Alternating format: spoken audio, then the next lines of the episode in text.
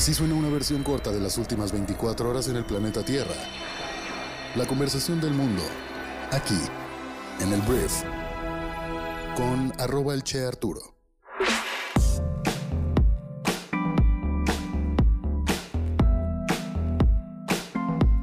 Hola, muy buenos días. Bienvenidos a esto que es el brief para este viernes. Este viernes 28 de mayo. Yo soy Arturo Salazar, tu anfitrión y uno de los fundadores de Briefy y vamos a empezar a hablar de las noticias que debes conocer el día de hoy. Comenzamos.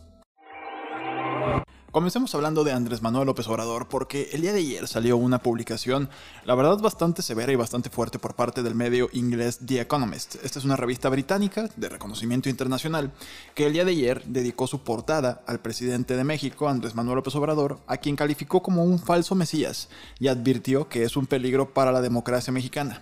El artículo titulado Los votantes deben frenar al presidente hambriento de poder de México asegura que el mandatario divide al país y que no está dispuesto a escuchar consejos. The Economist señala que López Obrador divide a los mexicanos en dos grupos, el pueblo, por lo que se refiere a quienes lo apoyan, y la élite, a la que denuncia a menudo por su nombre como delincuentes y traidores, a los que culpa de todos los problemas de México, es lo que refiere el medio. El desprecio del presidente por las reglas es una de las razones por las que las elecciones del 6 de junio son importantes, señala la revista. La revista asegura que López Obrador sufre de lo que el periodista venezolano Moisés Naim califica como necrofilia ideológica, un amor por las ideas que han sido probadas y han demostrado que no funcionan. El artículo sin firma también reconoce la decisión o las decisiones del gobierno de aumentar las pensiones, subvencionar el aprendizaje de los jóvenes y destaca que México mantiene una calificación crediticia tolerable. Es uno de esos artículos en los cuales tiene muchísimos candados como para que no puedas decir mucho, como para que no puedas realmente rebatirlo de maneras pues muy claras. Entonces vamos a ver qué contesta Andrés Manuel López Obrador, que digo, es muy predecible, Andrés Manuel se ha convertido en un presidente muy predecible, en la que ya podemos empezar a asumir pues que Andrés Manuel va a decir que es claramente un medio de comunicación opositor, que es de los de antes, que son los que le hacen daño al mundo, entonces bueno, por lo pronto The Economist saca este mensaje bastante fuerte. Y vamos a ver cómo contesta el presidente, porque hablando de Andrés Manuel y los medios de comunicación, ayer hablando de cómo Andrés Manuel trata a los medios de alguna forma, Andrés Manuel dijo que algunos medios de comunicación magnifican los atentados y homicidios de candidatos con el fin de enrarecer el ambiente rumbo a las elecciones, a las próximas elecciones. Entonces, al ser cuestionado sobre los casos registrados en los últimos días, entre los que se encuentra el lamentable asesinato de la candidata por Movimiento Ciudadano a la presidencia municipal de Moroleón, Alma Rosa Barragán, el mandatario señaló que el país atraviesa circunstancias especiales por la contienda política y los intereses que hay de por medio. Dijo que, o sea, sí dijo que es una lástima, es lamentable que esta persona haya fallecido, así como el resto de los candidatos que han muerto durante este periodo electoral, pero Andrés Manuel afirmó que los medios están encargándose de magnificar los atentados y los asesinatos de los candidatos. Entonces, ya con esto, pues ya podemos más o menos este, pues adivinar qué le van a contestar a The Economist el día de hoy.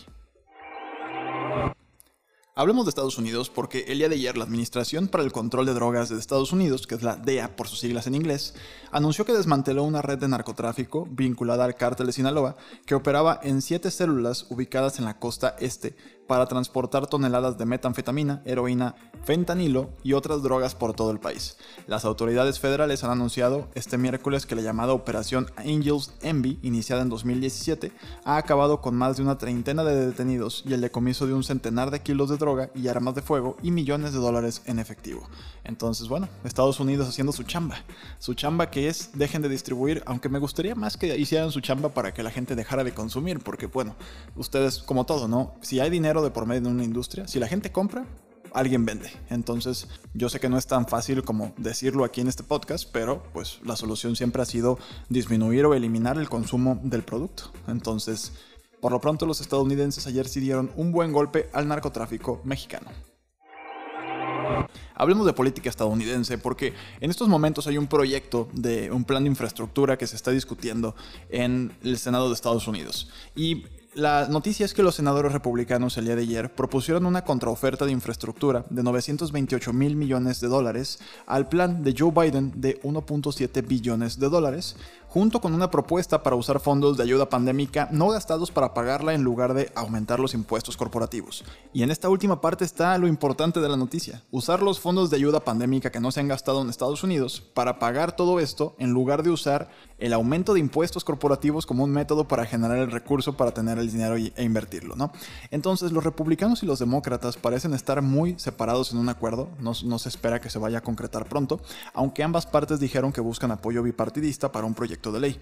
Biden ha cambiado sus ambiciones para un proyecto de ley de infraestructura de una oferta inicial de 2.3 billones de dólares y los republicanos han aumentado su propuesta de 568 mil millones de dólares iniciales. Entonces ahorita pues la negociación va en 928 mil millones de dólares por parte de los republicanos y Joe Biden quiere 1.7 billones de dólares. ¿Por qué esto es importante para México o por qué podría ser importante para ti? Por el tema del gasto, por el tema de la inversión. Si Estados Unidos reactiva su economía de esta manera, México tendría que afectado positivamente inmediatamente. Entonces, pues la neta es que mientras más grande sea el golpe de dinero inyectado a la economía de Estados Unidos, México va a empezar a recibir más compras, más compras y vamos a tener que exportar más cosas a Estados Unidos. Hablemos de Rusia, que el día de ayer acordó suministrar hasta 220 millones de dosis de su vacuna Sputnik 5 a la UNICEF. La UNICEF es la agencia infantil de las Naciones Unidas y esto sería suficiente para inyectar para vacunar a 110 millones de personas. El acuerdo entrará en vigor una vez que la Organización Mundial de la Salud haya aprobado el Sputnik 5 para uso de emergencia. UNICEF ya ha firmado acuerdos similares con el Serum Institute de India para tener Pfizer y AstraZeneca. Ayer hablábamos de cómo hay pues ya intereses por parte del gobierno de Estados Unidos de hacer una investigación independiente por parte de la inteligencia de Estados Unidos para definir dónde nace el coronavirus, el COVID-19. Y ayer se anunció también que muchos científicos dieron la bienvenida a esta investigación sobre los orígenes de la pandemia, pero la mayoría aún cree que es poco probable que se produzca una filtración de un laboratorio de Wuhan en China.